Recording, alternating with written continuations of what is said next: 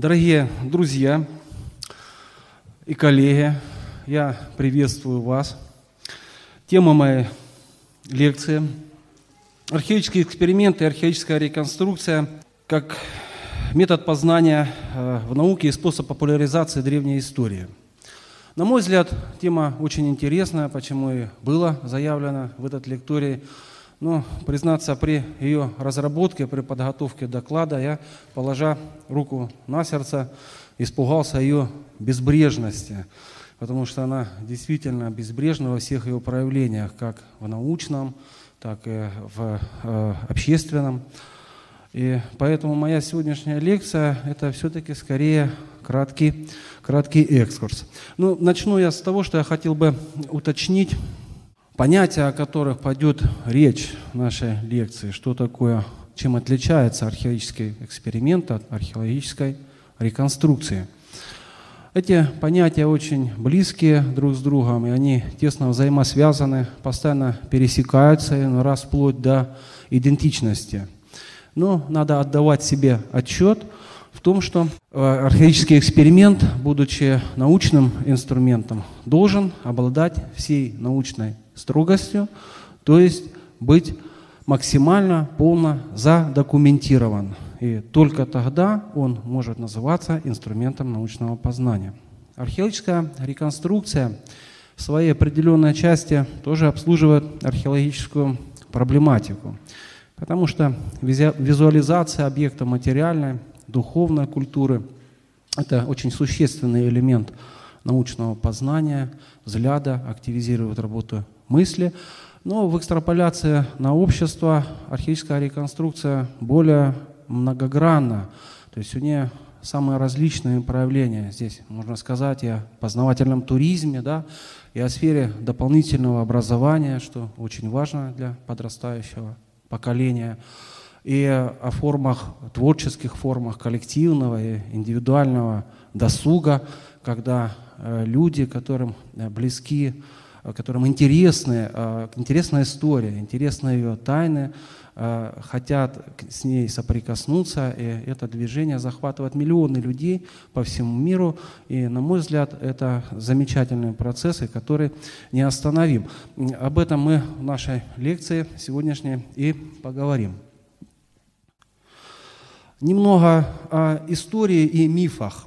Я так назвал этот слайд – Вообще, а, теория практика археологического эксперимента, она возникает, собственно, с археологией в современном понимании этого слова.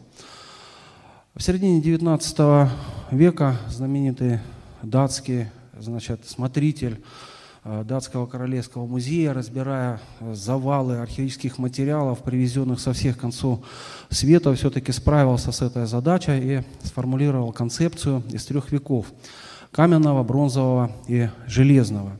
Это был прорыв, в общем-то, на тот момент и в известном в широком смысле эта концепция не потеряла своего значения и до настоящего времени. И, в общем, современная археология фактически с этого момента начинает свою борьбу за существование, и помощником в этом ей становится археологический эксперимент. Хотя а, есть упоминания об археологических экспериментах и XVIII века, одно из этих упоминаний, а, оно, скажем так, а, трагикомическое, можно так назвать, когда в Ирландии попытались испытать скандинавские музыкальные инструменты, найденные значит, в болотах. В общем, чтобы извлечь из них громоподобный звук, требовалось титаническое напряжение сил и усилий. Один из таких мастеров справился с этим, но при попытке повторить он, в общем, надорвался, а через несколько дней скончался. Ну вот, как, в общем-то, пишут ученые, это пока единственная на данный момент зафиксированная смерть за все это время от экспериментальной археологии. Но ну, будем, будем надеяться, что она такой и останется. Да.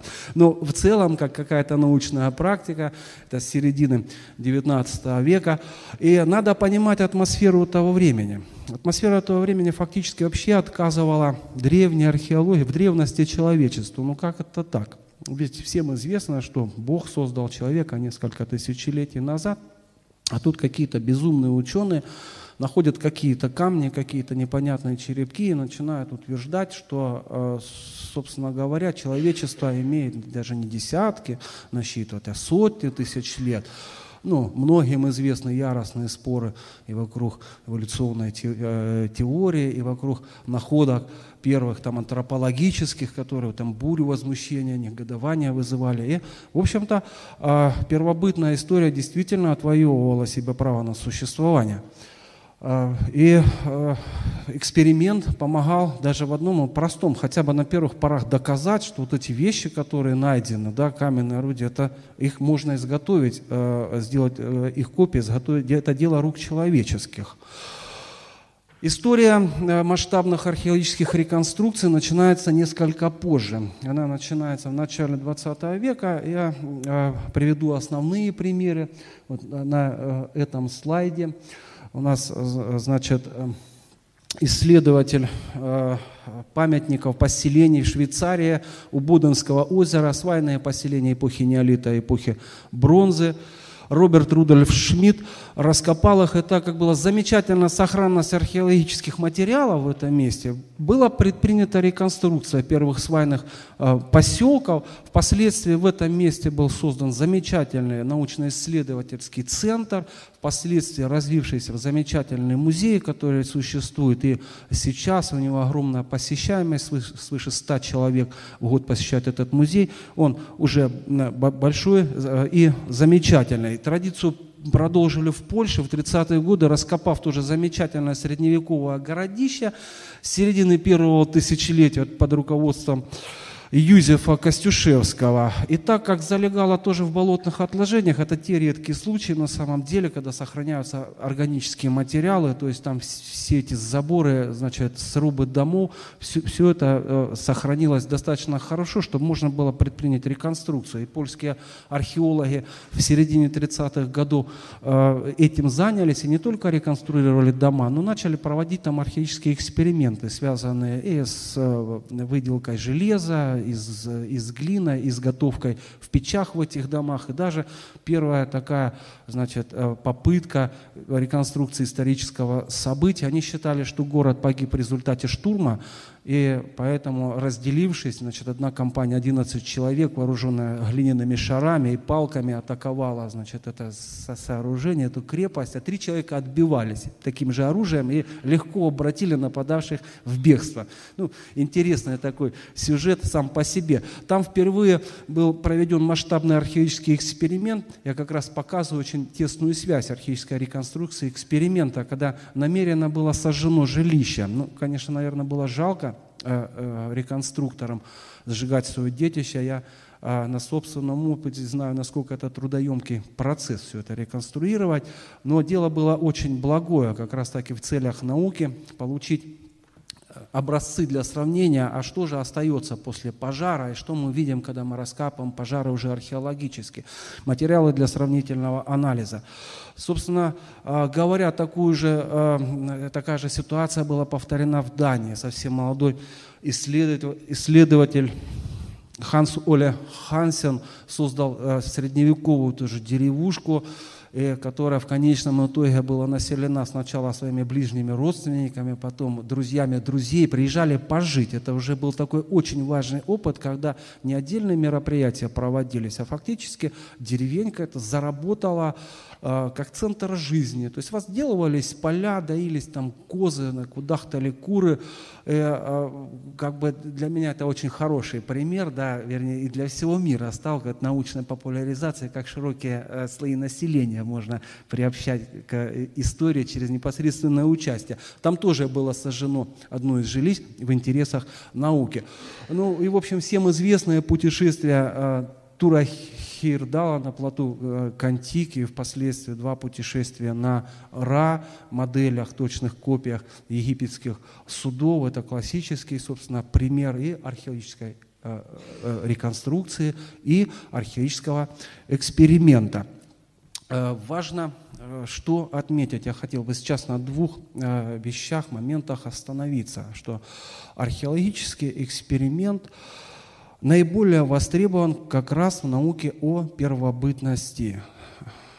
Первобытность отстоит от нас наиболее далеко. Первобытность – самый длительный период, в котором просуществовало а, человечество. Предыдущий докладчик об этом нам хорошо рассказал. И тот период, когда в процентном отношении до нас доходит минимальное количество остатков материальной духовной культуры. И важный момент следующий. Дело в том, что этот век, как мы его еще называем, зашифрованный. Он зашифрованный, потому что на первый взгляд многим, кстати, кажется, ну, благодаря не очень качественным публикациям или фильмам, вернее, книжкам или фильмам, что инструментарий человека каменного века, он был немногочисленный, ну и своего рода как бы такой убогий, там, ну, камни к палкам там привязанные. Ну, неужели трудно определить, там, что это наконечник копья, как будто бы человек может прожить, пользуясь там одним наконечником копья. На самом деле это не так. Представьте себе современные инструментарии. Так вот, все его прототипы фактически нам известны. Они существовали еще в эпоху камня. Конечно же, не сразу, постепенно зарождались, развивались. Но если мы берем уже большую часть э, жизни поры э, человечества, то инструментов самых разнообразных было очень много. И при том, что они выполняли совершенно понятные для нас функции, там, резания, скобления, строгания, там, убийства животных, охоты.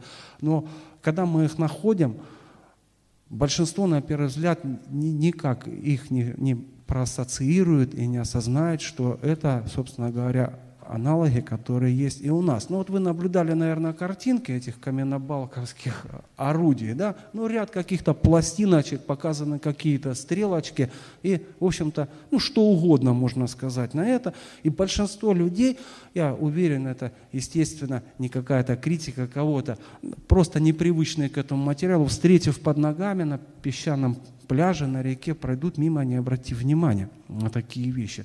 И если для нас это часто загадка, когда исследования уже 150 лет ведутся профессиональные, то для того же 19 века гигантское количество значит, этих изделий, они э, действительно были абсолютно непонятны. Поэтому эксперимент начал приходить на помощь археологу, сделая подобие и покажи, что оно да, есть и что оно работает.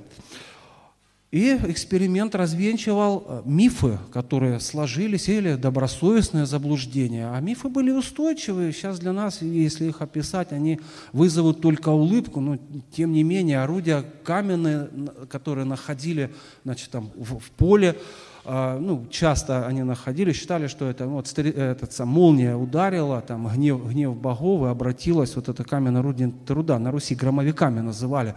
А, э, или же была такая точка зрения, что э, эти каменные орудия труда раньше были железными, и они просто-напросто окаменели, железо окаменело в земле. А древняя посуда росла в земле, как корнеплоды, это утверждалось на полном серьезе, ну, как то, что эту посуду делали гномы. Ну, в свое время это было, были серьезные, в общем-то, утверждения. И, естественно, э, как-то надо было все это опровергать. Ну, и были э, как бы более тонкие, что ли, аргументы противников э, древней археологии, первобытного человечества, которые утверждали, невозможно камень просверлить без, без помощи металлического инструмента. Ну, казалось бы, убийственный аргумент. На тот момент действительно никто уже не сверлил камень при помощи первобытных способов. Нужен был металл. Невозможно просверлить камень. Или невозможно сделать гравировку на металле с помощью камня. Так вот, экспериментаторы еще 19 века, в общем-то, а, блестяще доказали, что возможно. И как бы этим противников своих посрамили. То есть инструмент играл такую очень важную функцию в отстаивании научных позиций прежде всего. А дальше больше, очень долгое время на основе непроверенных этнографических данных кочевала в научной литературе вплоть до 50-х годов а, прошлого столетия, когда уже очень серьезно, серьезная наука каменного века развилась, что изготовление каменных орудий труда – это страшно трудоемкий процесс. Даже расхожее утверждение такое было, что начинал внук, э, дед, заканчивал внук. То есть не просто несколько лет, а десятилетия проходило, значит, пока это орудие появлялось на свет. Или же тоже одно утверждение, которое долгое время кочевало, якобы наблюдение над австралийскими аборигенами, что производительность работы каменными орудиями в 200-300 раз ниже, чем производительность железными орудиями труда. Ну, я думаю, они просто вымерли бы с голода при такой производительности. И, в общем-то, экспериментами все такие уже как бы полунаучные, не антинаучные, а полунаучные заблуждения удавалось развеивать. Но до середины 20-го столетия эксперимент все-таки имел подчиненное вспомогательное значение, ну, скорее как такая как бы иллюстрация возможностей человека. Потому что, тем не менее, при всей своей полезности он не решал одну из узловых задач, а, которые ставит археология при изучении первобытной истории. А что же это, что делали те или иные первобытные орудия? То есть он окончательно на тот момент эту задачу эксперимента решить не мог. В 60-е годы прошлого века даже такой самый известный спор разгорелся между двумя группами реконструкторов, которые одни из них утверждали, что топоры, которые находят, ну, известные каменные топоры, для рубки деревьев, а вторая группа реконструкторов считала, что это орудие для земледелия. И причем и те, и другие провели свои эксперименты, добились положительных результатов. Но на тот момент вынести вердикт в пользу правоты той или иной группы было невозможно. Так вот, следующий этап в развитии метода, этап прорывной революционный, связан с нашей отечественной наукой. И ну вот здесь я сейчас про, про, прокомментирую этот слайд. Да? Ну, я показал как бы э, здесь горшок, который вырос в земле в качестве корнеплода. Да? Там, рубила, которые можно использовать и для рубки, и сделал из них наконечник сахи, привязал. Да? И вот каменные орудия труда, которые с точки зрения археологии, э, в том числе и 20 века, надо было делать э, годами. Но вот там уже дальше все это действующие э, экспериментальные орудия, которые делаются буквально за несколько часов в лучшем случае. Так вот, о отечественном вкладе в развитие экспериментальной археологии. Он действительно новаторский, революционный, и возник он благодаря деятельности выдающегося Э, советского ученого Сергея Аристарховича Семенова. Он пришел в археологию в 30-е годы и э, очень заинтересовался как раз-таки проблемой изучения первобытных орудий труда. И э, он стал э, э создателем совершенно новой методики в экспериментальной археологии, так называемого трассологического анализа. Я не хочу никого попугать специальной терминологией, я сейчас кратко поясню, что это такое. А, на самом деле мы все тоже в практике сталкиваемся, что если мы работаем какими-то инструментами, они изнашиваются, они, на них появляются видимые повреждения. Ну, ножом зацепились за железку, топором, вмятины, выщербины, что-то сломалось, что-то откололось, что-то отбилось. И на первобытных орудиях труда археологи тоже наблюдали такие повреждения, так называемый макроизнос, и он позволял, помогал очень во многих случаях действительно как бы восстановить или, по крайней мере, так более-менее уверенно предполагать там функции или работу этих инструментов. Сергей Аристархович предположил, что кроме макроследов должны быть и микроследы, которые можно рассмотреть при большом увеличении. И благодаря анализу этих микроследов можно с гораздо большей достоверностью установить функцию тех или иных предметов, тех или иных орудий. В общем, эта его догадка блестяще подтвердилась, и он начал разработку этого метода. Помешала война, поэтому закончил он разработку уже в 50-х годах.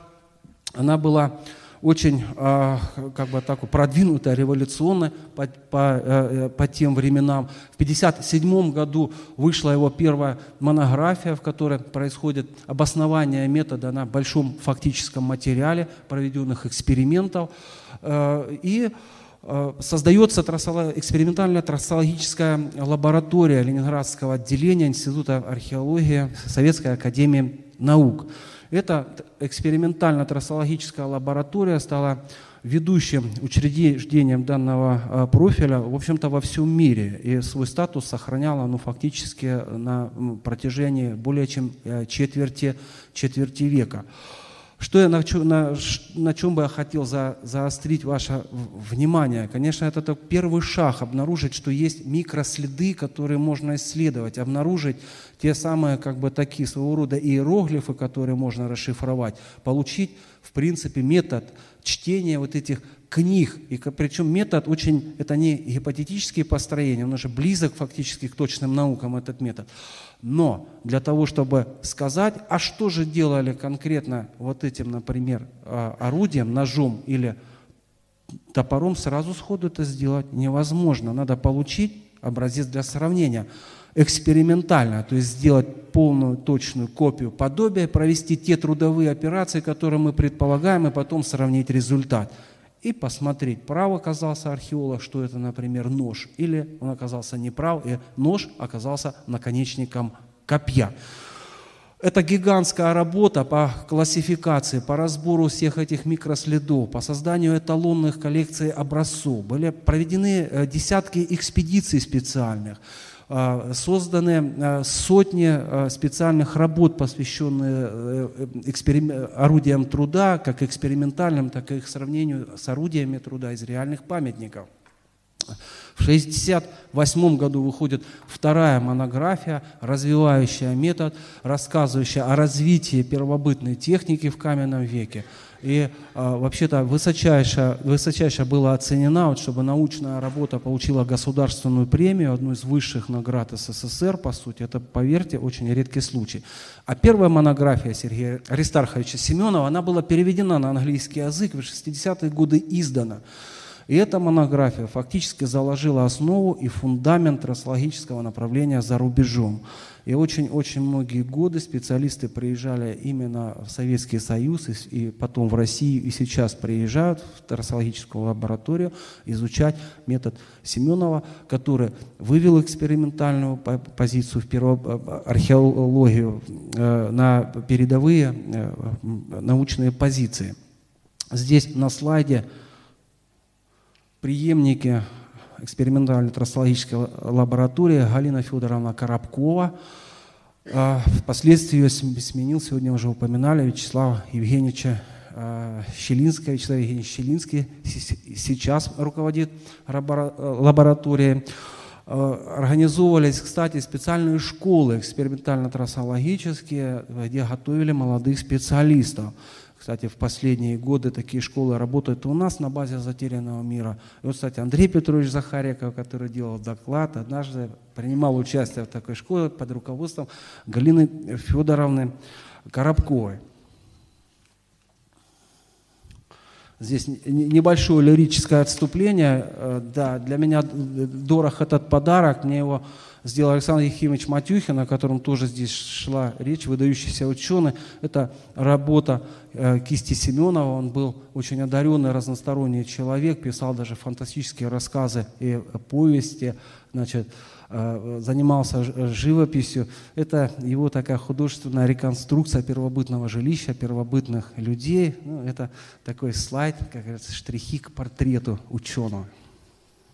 Слайд, который посвящен визуализации того, о чем я вам рассказывал с такой с пылом и страстью. Вы здесь можете увидеть как выглядят эти самые загадочные следы, да, трассологические следы, микроследы, которые сейчас, э, с которыми работают современные трассологи, ученые-реконструкторы. Вот на изделии из кости видно их регулярность для того, что они оставлены в результате каких-то рабочих процессов. Это очень важно отфильтровать природные повреждения от тех, которые были в результате регулярной человеческой работы. На этих пластинах выделены зоны, где был выявлен а, а, износ на основе трассологии. Вот здесь крупным планом, и вы видите вот эту регулярность расположения износа, как и на вот этом слайде, она характерна только для э, таких э, орудий, ну, с которыми действительно они являются орудиями, ведется регулярная работа, потому что естественные следы так хорошо, так красиво не выглядят. Немного о практике эксперимента. Э, о практике эксперимента. Вот этот слайд демонстрирует э, самую, работу с самыми разными материалами и разными орудиями. Здесь э, я скажу несколько слов еще и о технологии. Ну, для нас в целом, конечно, это слово понятно, грубо говоря, как предмет в древности был произведен. В современности ясно, это там куча документов, все это легко э, восстановить или же спросить у дедушки, если это даже старая технология. О первобытных технологиях приходится догадываться, строить сначала гипотезы, предположения, а потом проверять их экспериментально. Ну, на примере керамики, казалось, вот крайний, а, крайний слайд, я на него показываю. Ну, казалось бы, что такое обычный глиняный горшок. Но за этим горшком стоит целая история его создания. И чтобы воссоздать эту технологию, надо реконструировать всю эту, всю эту цепочку в виде, возможно, даже нескольких десятков или сотен опытов подбора глины, значит, а, тех или иных примесей для глины, каким способом она лепилась, где обжигалась и при какой температуре это делалось. А, сложные процедуры, сложные процедуры, которые не всегда приводят к ожидаемому желательному результату, но на то оно и эксперимент, что у него никогда не задан заранее результат. И вот там в углу на подстилке значит, а, лежит а, замечательный ученый, кандидат наук Галина Николаевна Поплевка, тоже работающая в лаборатории. Она лежит там неспроста, она ночует рядом с костром, в котором обжигается керамика, потому что каждые 15 минут надо значит, контролировать температуру, при которой происходит обжиг. Это очень важно, иначе эксперимент окажется неудачным. А, по центру расположился еще один замечательный археолог, блестящий специалист, технолог э, и э, экспериментатор Евгений Юрьевич Гиря, опять же, из э, Института истории материальной культуры, экспериментально-трассологической лаборатории – Э, который восстанавливает технологию изготовления этих самых кремневых пластин из нуклеуса, о которых сегодня Андрей Петрович уже нам говорил. И разные этапы вот, а, а, раскалывания нуклеуса, а, обработка э, кости с помощью первобытного э, скобеля, работа теслом древним – попытка воссоздать технологию. Вот металлургия, да, э, попытка отливки, экспериментальная попытка, значит, э, бронзового топора. И э, здесь в углу момент фиксации результатов этих экспериментов. Немножко подробнее остановлюсь. Это действительно замечательные сунгирские погребения палеолитические, в которых были обнаружены копия и дротики, выполненные из э, распрямленного бивня мамонта. Вот Евгений Юрьевич э, Гиря предпринял значит, э, попытку реконструкции всего технологического процесса, который был связан с тем, что надо было обнаружить, где-то в Заполярье в снегах действительно обнаружили э, бивень, бивень мамонта, расщепить его с помощью первобытных орудий труда на тонкие значит, э, полоски бивневые, Э, специальных станках было произведено их выпрямление, замачивание в воде, и после этого уже с помощью резания, скобления, выстругивания удалось изготовить точные аналоги сунгирских копий. То есть мы можем сказать, что маленькие фрагменты исторической мозаики связаны с тем, как происходило изготовление. То есть не только мы видим результат, что у них были копии, а еще как происходило э, их изготовление, в данном э, случае уже зафиксировано. И, конечно же, для э, такой бескрайней э, археологии. Э, таких примеров можно привести много, и понятно, что метод экспериментально-трассологический, о котором мы говорим, он является одним из важнейших, прежде всего для первобытности, но используется, конечно же, и для более поздних периода. И причем, что важно, мы не только можем сказать относительно конкретно орудия, с которым происходит работа. Даже если земля нам не сохранила ни клочка кожи, ткани, дерева, органических любых материалов, следы сработанности покажут нам, что этот нож конкретно работал по коже. Этот нож работал, например, скребок, конкретно работал по дереву или скобель. Да, тут много топоров, которые рубили древесину. И я надеюсь, мне удается показать, что полнота восстановления картины исторической благодаря вот этому открытию наших отечественных археологов, она существенно возросла. Очень часто можно услышать вопрос, а насколько археологические реконструкции соответствуют действительности, что у них больше реальности или гипотез, или может быть даже фантазии. Я э, подготовил несколько слайдов на эту тему. Ну, можно сказать, в общем, конечно, по-разному. И все зависит от сохранности археологических материалов, грубо говоря, насколько им повезло. Вообще, как правило, в подавляющем количестве случаев археология работает с гораздо меньшим количеством а, тех а, артефактов и вещей, которые были там, при жизни конкретного поселения или племени. Остальное уничтожается в силу естественных причин, но уничтожается в разной степени и по-разному. Вот, продолжая тему жилищ костей мамонта, Украина, знаменитая стоянка Межиричи – это видно раскоп, когда происходит расчистка. И видно, что компактно залегают, они не, не разбросаны, сами кости сохранились, достаточно хорошей сохранности. И, конечно, мы можем сказать, что э, сделанная реконструкция обладает большой степенью достоверности. Очень интересный и э, уникальный пример, это замечательный Эци, тирольский ледяной человек. Конечно, печальная его трагическая судьба, но он послужил сейчас науке очень хорошо. Фактически это человек-музей, человек медно-каменного века, найденный в 91 году в Южном Тироле случайно альпинистами, который, значит, там или был убит, или замерз. Споры э, до сих пор не утихают, но считается, что он вообще нес еще раненого товарища на плече, там, спасал его и его обнаружили со всем его э, имуществом, которое было на тот момент при этом человеке. И на самом деле, конечно же, это кладезь информации для нас археологическая, в том числе даже то, чем он питался при жизни. И, конечно, в данном случае а, археологические реконструкции а, обладают максимальной полнотой. Следующий слайд – Э, Сергиево-Посадский район Московской области. Замечательная стоянка Замости-2, шестое тысячелетие до нашей эры, такой расцвет каменного века.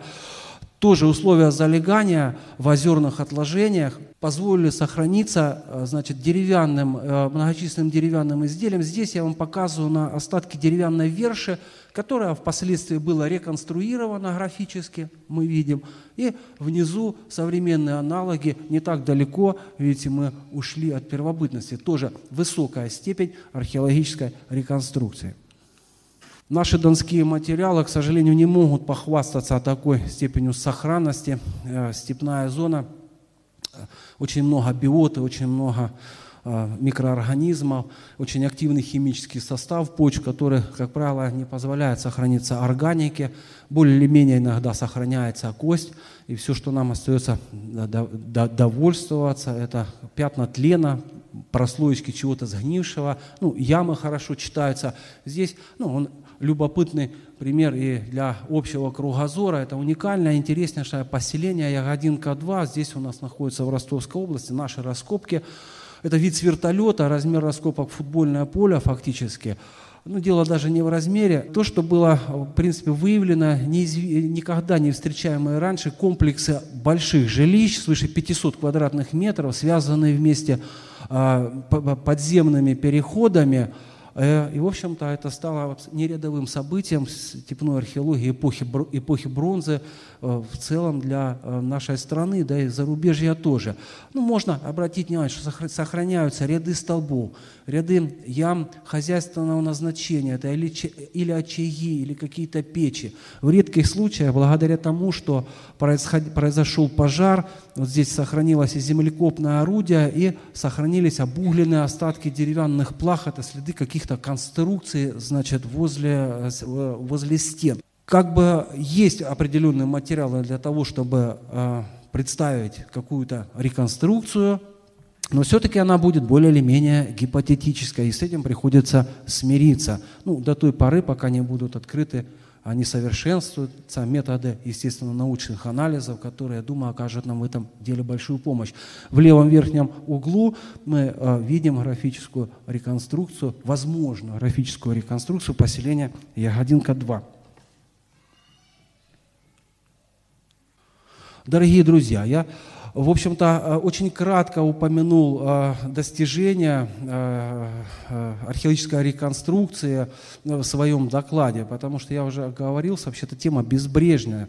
Можно замечательным центром, который есть и за рубежом, и на территории нашей страны, страны посвятить не один час времени, но у нас его не так много. Мы знаем эти центры, во многих бывали, это прекрасно, когда есть возможность получить дополнительный опыт. У нас в стране развиваются такие центры и в Поволжье, и на, и на Урале, и, и в Приморье, и в Подмосковье. Вообще, наверное, каждый регион имеет какой-то объект, связанный с археологической либо исторической реконструкцией. Но я в своем дальнейшем рассказе, посвященном уже популяризации древней истории, все-таки предпочту остановиться на материалах нашего этноархеологического комплекса «Затерянный мир». Мы работаем уже больше 12 лет, и за это время накопили немало э, данных и материалов, как, собственно говоря, связанные э, с научной проблематикой и просто археологией, археологического эксперимента, так и с опытом археологической реконструкции в целях популяризации древней э, истории.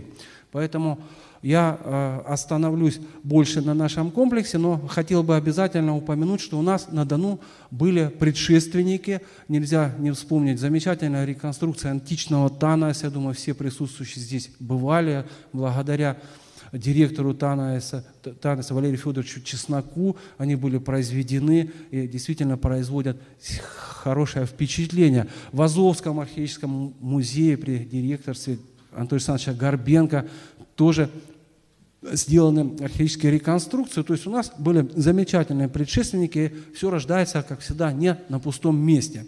Мы сторонники комплексного подхода в реализации как научных задач, ну и прежде всего археологической и исторической реконструкции.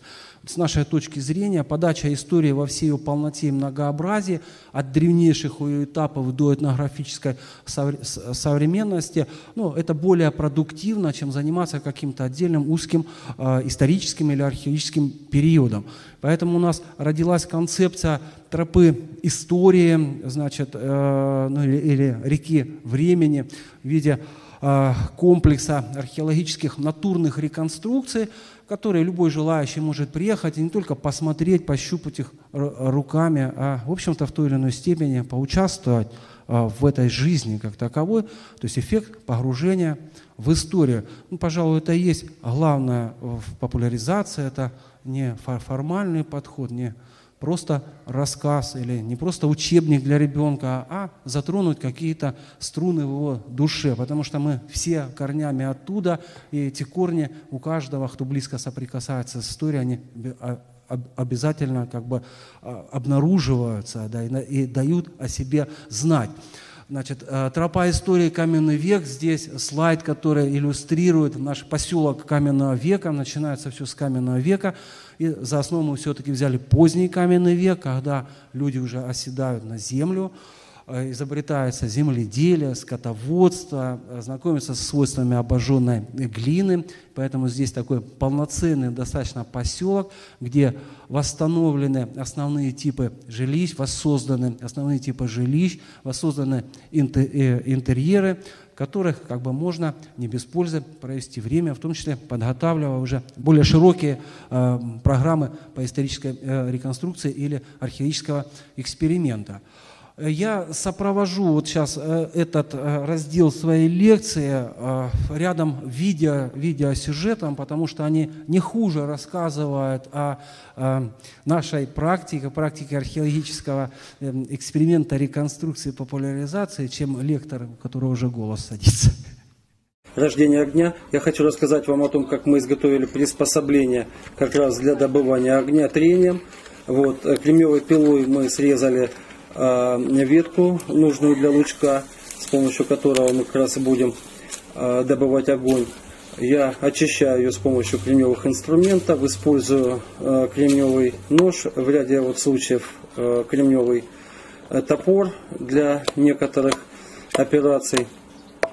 Вот я ее окончательно ошкуриваю эту ветку. Нам понадобится специальная пяточка, для не в руках же удерживать огневую палочку. Вот, я ее делаю из камня. пикетажем выбиваю отверстие, луночку такую, чтобы не выскакивала палочка. Использую развертку кремневую. А, понадобится кремневая сверлышко, чтобы просверлить отверстие а, в палочке под тетиву. А, я укрепляю сверло с помощью вот обвязки. В качестве дополнительного элемента крепления я использую вот этот полузастывший сок дерева. Довольно вкусный, в детстве мы им лакомились. Вот я сейчас обмазываю им значит, обвязку. Вот вы видите, как мы с помощью э, другого лучка э, просверливаем отверстие. Нам э, пришлось выполнить такое двухстороннее беконическое сверление, характерное для позднего каменного века. Сверло отработало прекрасно. Вот. Но вот, к сожалению, в кадр не попало, как у нас все-таки в финале сломалось. Уже после того, как отверстие было проделано, одно неверное движение, вот хотели немножко вот, да, до, доделать, вот, и оно моментально сломалось, это сверлышко. А, мы э, распускаем сыромятную кожу на полоски, нам понадобится тетива для лучка. Я делаю огневую палочку такой шершавенькой, чтобы усилить трение. Затесываем боковину горбыля. А, вот именно здесь будет происходить таинство рождения огня. Вот. А, нужно выровнять поверхности, э, торцовую, боковую чтобы не соскакивало а, вот это огневое сверлышко. Я это делаю тоже кремневым ножом. Кремневым ручным сверлом я делаю такое начальное отверстие, чтобы не выскакивала огневая палочка. Вот необходимое условие боковой паз. Именно здесь будет высыпаться угольный порошок, в котором и зародится искорка. Вот вы видите, как это происходит. Вот прошло задымление. Вот кучка этого порошка высыпалась через боковой паз. Я переношу ее на пучок сухого цвета скумпи. Можно и другие материалы, но лучше всего вот из нашего опыта вот показала себя именно скумпия. Вот она прекрасно ловит этот э, искорку, уголек. Теперь остается ее раздувать, что я вот делаю на ваших глазах. Потом мы переносим уже в костер эту готовую, в общем-то, растопку. Ну, дальше дело техники, да, сухие веточки, э, кусочки коры, палочки, щепки, стружки. Вот. И несколько мгновений сейчас э, вспыхнет э, наш совершенно первобытный костер, да. первобытным способом, э, значит, зажженный. Большое спасибо всем, Племя кто нас жить. поддерживает. Большое спасибо всем, кто нас смотрит. С вами был Андрей Цибри. Спасибо, друзья.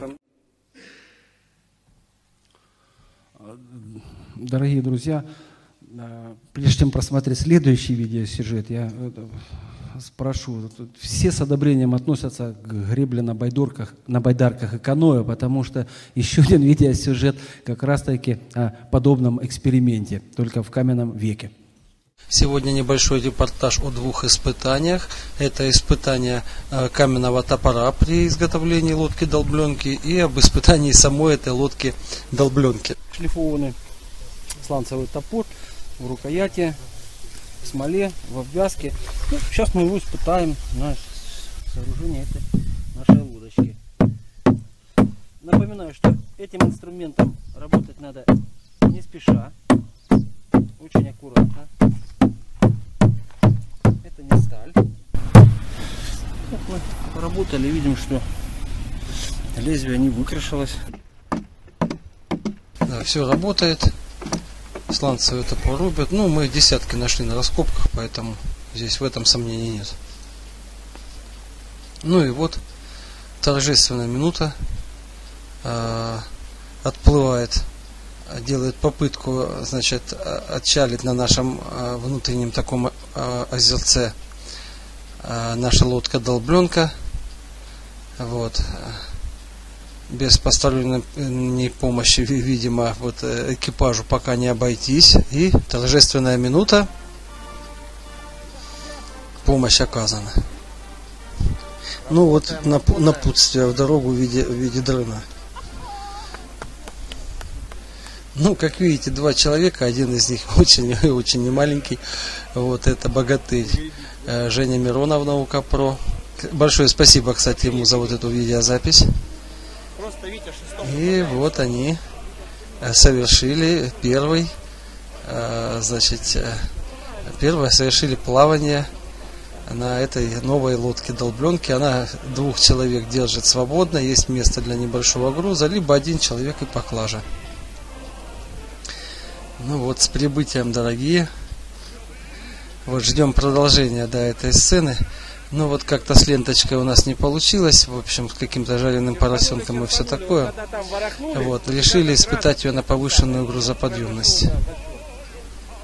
Вот. Ну и результат, в общем-то, довольно предсказуемым оказался. Вот. Хотя нельзя сказать, что вот Андрей, который в центре был таким мощным парнем, но а, тем не менее, да, неизбежно, неизбежно все-таки про, да, произошло. Лодка в кормовой части начала медленно погружаться. Экипаж срочно в панике покидает судно. Самый мужественный остался там на борту в конце э, ждать эвакуации организованной э, Женей Миронов. Дело в том, что у нас здесь вот. Ну, эвакуация оказалась несколько неожиданной для экипажа, да, вот таким, таким незатейливым способом. Да, несколько обескуражен, да, вот этот новый член экипажа выходит из воды. Вот. Ну, лодка оставлена в озере замокать. Вот это затерянный мир со стороны затерянного озера, а это наши замечательные персонажи. Дорогие друзья, надеюсь, что вам понравились эти сюжеты, потому что они не последние. Я совершенно убежден, что в этом зале присутствуют рыбаки. Этот, этот сюжет о первобытной рыбалке адресован э, прежде всего к ним. Дорогие друзья, с вами Затерянный мир и наука ПРО. Это проект 7 дней в седьмом тысячелетии. Вот нам удалось раздобыть конский волос. Вы видите, как мы его сплетаем. Из коры выстрагивается и обтачивается поплавок. Чтобы проделать дырочку в поплавке, мы использовали шип глядичи.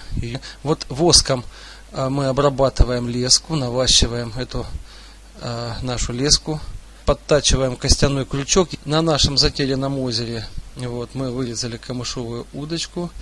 Вот, лучше бы мы взяли что-нибудь другое. Ну, вы поймете, о чем речь немножко позже. И вот самое интересное. Клев. Подсечка. Рыба на крючке. Ну, вы видите, да? И рыба солидно, удочка сломалась. Удочка у меня сломалась в этот момент. Я друг, другим удилищем пытаюсь подцепить леску, мне это удается. Будем тянуть. Да, рыба сильная, сазанчик сильная, рыба водит очень хорошо, я испытал огромное удовольствие. Но вот попытка вытащить ее на... Оп, закончилась неудачей. Досадная неудача в конце, но мы получили бесценный опыт. Вместо того, чтобы готовиться к продолжению, я тоже смотрю как будто в первый раз. А, следующим элементом нашей тропы история является эпоха бронзы. А, период замечательный, очень хорошо представленный в нашей степной зоне. Мы знаем а, много памятников. Это действительно очень замечательный период с прекрасными археологическими культурами. И мы, естественно, воспроизвели здесь такое подворье эпохи бронзы в виде большого дома. Там есть телега, рядом стоит литейная мастерская. Ну, здесь вы можете увидеть э, как общие виды этого комплекса, так и э, внутренние интерьеры, ну и маленькие такие сюжетные композиции, которые э, про, про, про, проходят в затерянном мире, то есть вживание в историю. Кстати, в колыбели моя дочь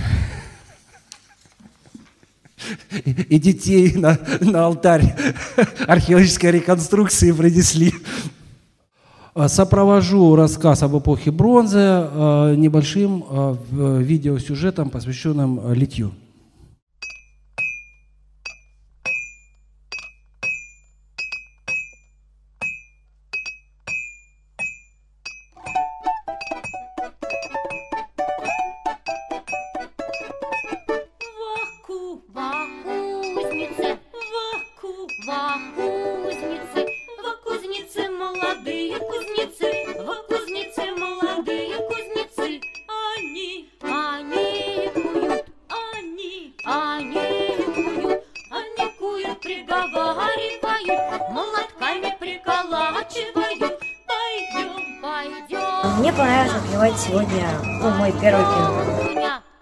Дуня, в лесок, в лесок, сорвем, Дуня, лопушок, лопушок, сошьем, сошьем. Несколько слов об одном из тоже э, самых, на мой взгляд, ну, не хочу показаться куликом, который хвалит своего болота, но действительно таких объектов погребальной культуры, ну, мне реконструированных известно, э, в общем-то, немного. Мы предприняли попытку воссоздания степного кургана, насыпь которого, ну, думаю, вы все это прекрасно видите, мы создали искусственно, а, а внутри разместили оригинальные погребения, которые из раскопок на территории, на территории Ростовской области.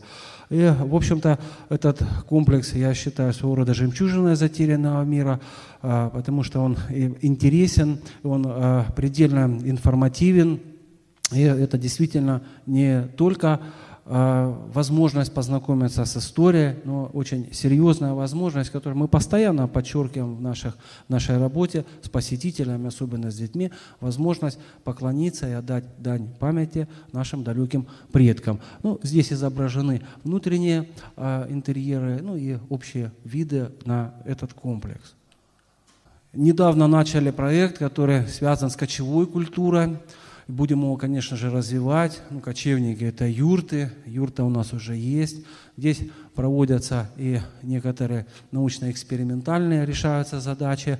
И ну, в основном он работает как такой проект познавательного э, туризма и очень хорошо расширяет ну, в принципе, воз, возможности по предоставлению, что так можно выразиться, такого рода услуг. Как бы истории, на мой взгляд, а, много не бывает. Мы немножко с юмором говорим о нашем комплексе. Значит, проект интеллектуального исторического супермаркета, где каждый при, прибывший сюда должен найти что-то а, созвучное ему, созвучное его увлечению.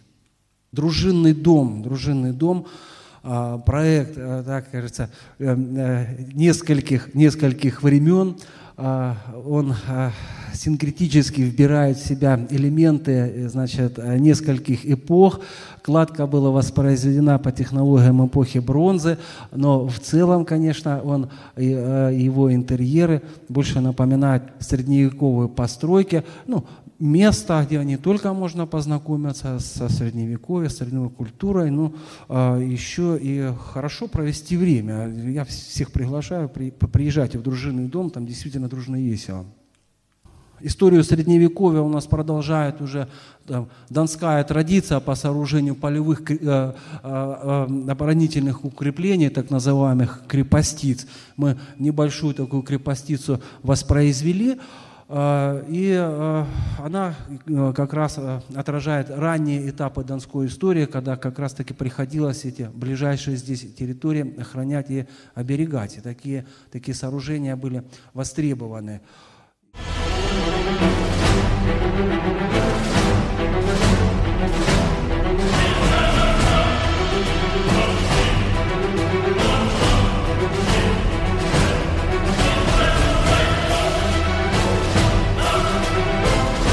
Oh.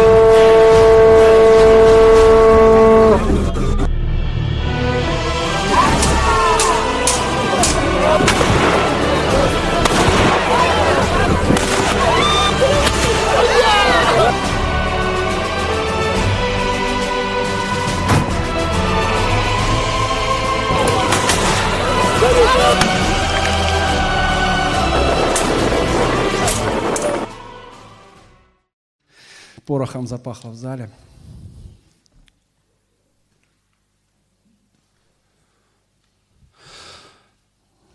Как я уже говорил, э, тропа истории у нас подчинена хронологическому э, принципу, уже немножко, может быть, выходя из сферы, собственно, археологической реконструкции, но она тесно смыкается с э, реконструкцией исторической.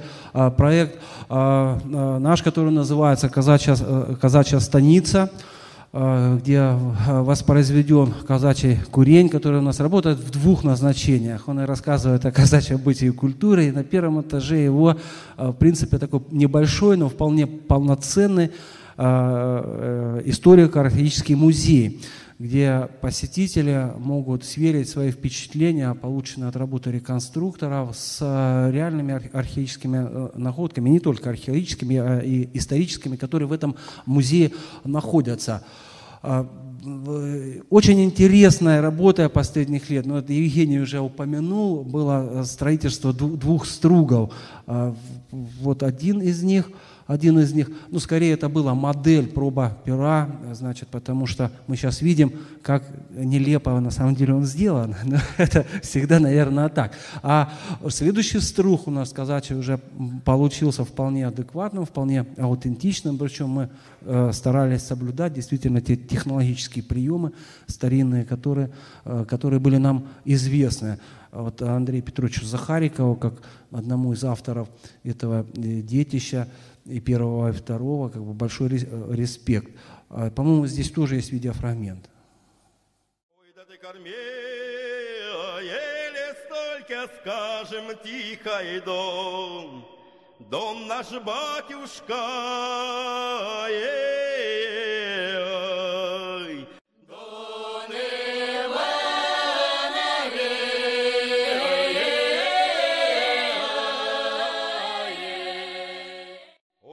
Протекал,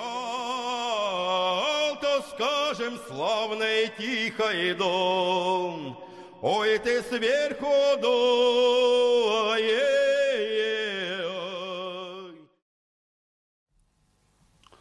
Хорошая иллюстрация а, казачьего периода. А, Вообще тема замечательная. Это в развитии а, музея Донского плавания, который мы решили создать. Вот уже первые экспонаты его появились, но вообще не первые. У нас уже есть там и плот, и долбленка, да, как вы видели. Замечательная затея. Очень хочется со- со- создать в конечном итоге такую античную галеру, и, наконец, прибыть на ней за, за многие прошедшие столетия в античный Танаис, а потом из античного Танаиса, ну чем черт не шутит, может быть, двинуться и до самой Греции, произвести там, в общем-то, фурор. Ну, это отдаленные пока перспективы, но мечтать мы всегда мечтаем о подобном. А, Дорогие друзья, э, украшением нашего комплекса, его этнографической э, части является мельница.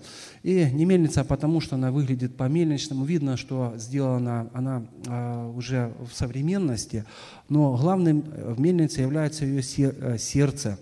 Благодаря вот стараниям Андрея Витальевича Цибрия в свое время, ну, буквально чудом нам в руки попал еще дореволюционный мельничный оригинальный механизм, который с большими трудами удалось разобрать и перевести на большое расстояние, а потом собрать заново. То есть мы с вами можем увидеть восстановленную мельницу, по-моему, единственную как бы на ближайшие сотни километров, которая, которая реальная действительно начинка еще тех далеких времен.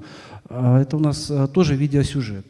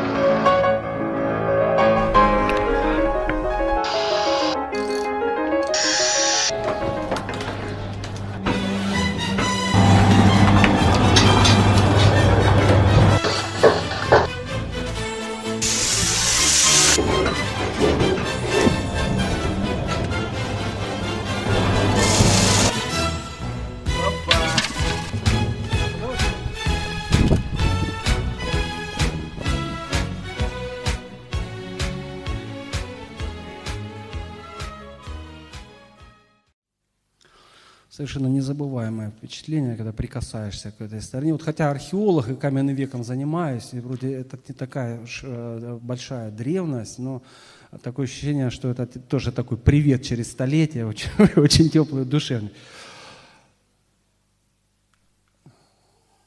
Дорогие друзья, я бы хотел тоже вам показать. У нас творчеством занимаемся в комплексе не только мы, и приезжающие к нам, в том числе а, д- дети, творческие коллективы. И они нам подсказали, вернее, они воплотили в жизнь идею одного исторического сюжета. Не для меня придет весна, не для меня дон разольется. Там сердце девичье забьется с восторгом чувств не для меня.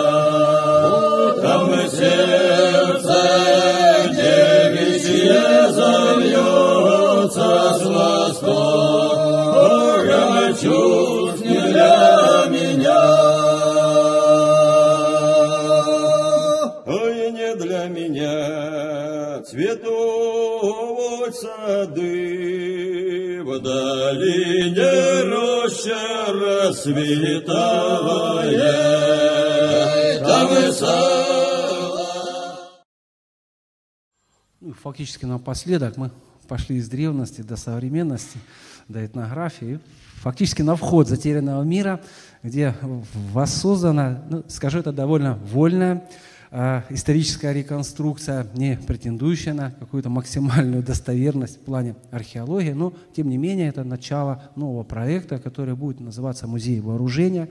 Уже вооружение у нас есть, но пока не собрано вместе, том, которое будет называться «Арсенал». И а, ну, у нас есть одно вооружение, созданное совсем недавно, которое, конечно, вряд ли поместится в арсенал, но посмотреть на действия которого можно будет и сейчас, и по приезде в затерянный мир. Это так называемый трипушет, метательное орудие.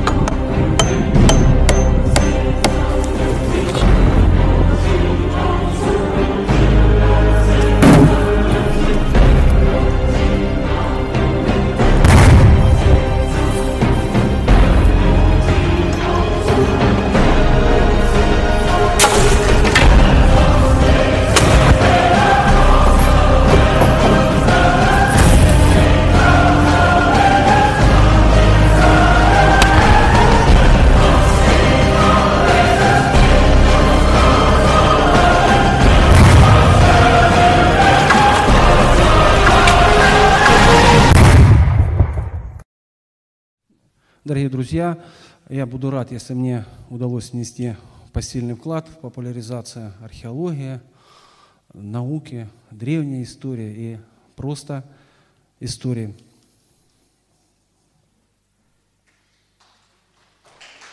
А, это мы вам все, всем машем. Тут здесь присутствующие здесь в зале находятся тоже, тоже и там.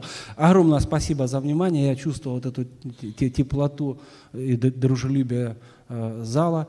Э, И там был последний э, слайд с благодарностью моим коллегам из Санкт-Петербурга, а, вот, помахали, за возможность предоставленных материалов.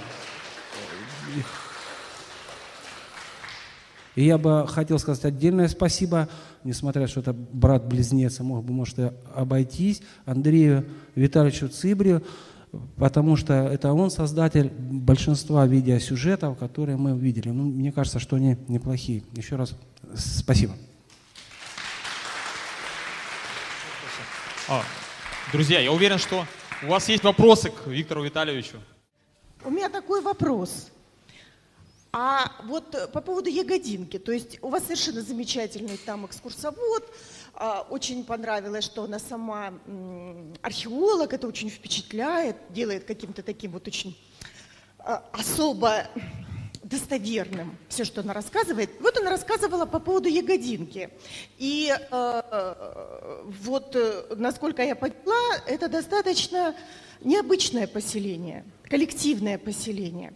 И э, раскопки там были завершены, все было закопано, правильно?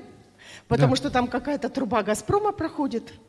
Да. И э, я так понимаю, что это невозвратно потеряно, да?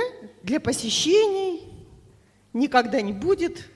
Ну, Не совсем так, потому что прилегающие участки памятника, во- мы еще не знаем, насколько они там хорошо сохранились, сохранились, э, но они э, не пострадали в результате ст- строительства. И может быть, ну, конечно, такие памятники надо му- музеифицировать, но у нас, конечно, всегда нефтяная и газовая труба всегда для нас важнее и дороже, поэтому тот участок, который был раскопан, он, э, да, уже не восстановим никаким образом. Мгм. И в таком случае, ну, это же не единственный случай, да, то есть когда археологи чего-то там находят, находят, вот у нас и в городе что-то там копали, копали, потом взяли, заасфальтировали, да, и э, как-то так вот вскользь было сказано э, народонаселению, что, э, дескать, все, что надо было, нашли. Ну вот, в частности, там, по-моему, на улице Сервимовича, что ли, у нас тут там вот. И мне к вам вопрос как археологу, а что закопали-то? А, Ведь, с одной стороны, э, Ростовскую область хотят сделать м, привлекательной э, с туристической точки зрения, а с другой стороны, то, что привлекало бы, оно тут же и закапывается. Вы можете э, свой взгляд на это озвучить? Да, я, конечно, могу озвучить. По большому счету, при э, ведении правильных раскопок в отношении большинства памятников археологии ничего страшного нет. Профессиональная археология – это профессиональное уничтожение объекта археологического наследия. Поэтому и высокая ответственность археологов. В 99% случаев мы памятник уничтожаем. Мы, наша задача перенести его на носители, бумажные, графические, видео, фото, так, чтобы он уже после этого существовал в виде отчета в Институте археологии.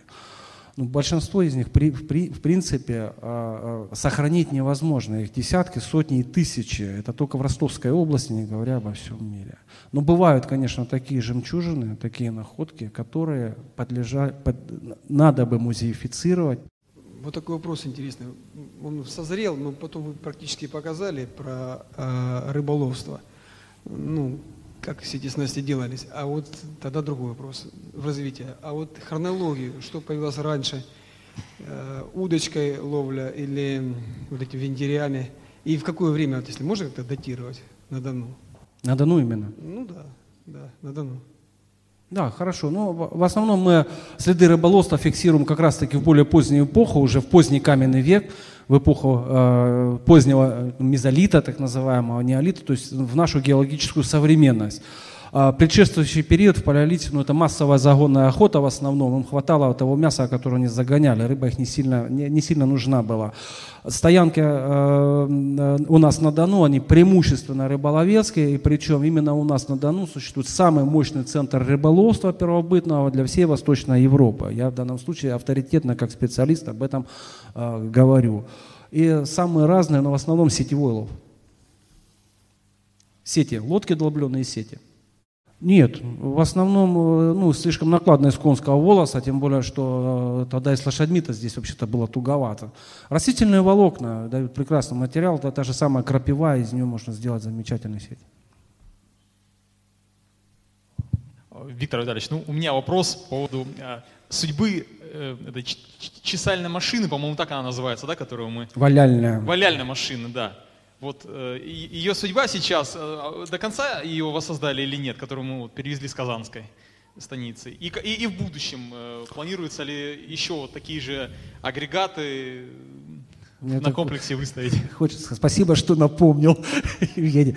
Нет, это действительно замечательно. Мы приобрели такую этнографическую валяльную машину, которую валяют в, в. Сейчас фактически нигде уже нормального такого производства нет. Но пока она фактически у нас в запасниках, немножко, до всего не доходят руки, но они обязательно дойдут. Было бы к чему, вот, как до мельницы. Да? Вот, появился механизм, появилась мельница.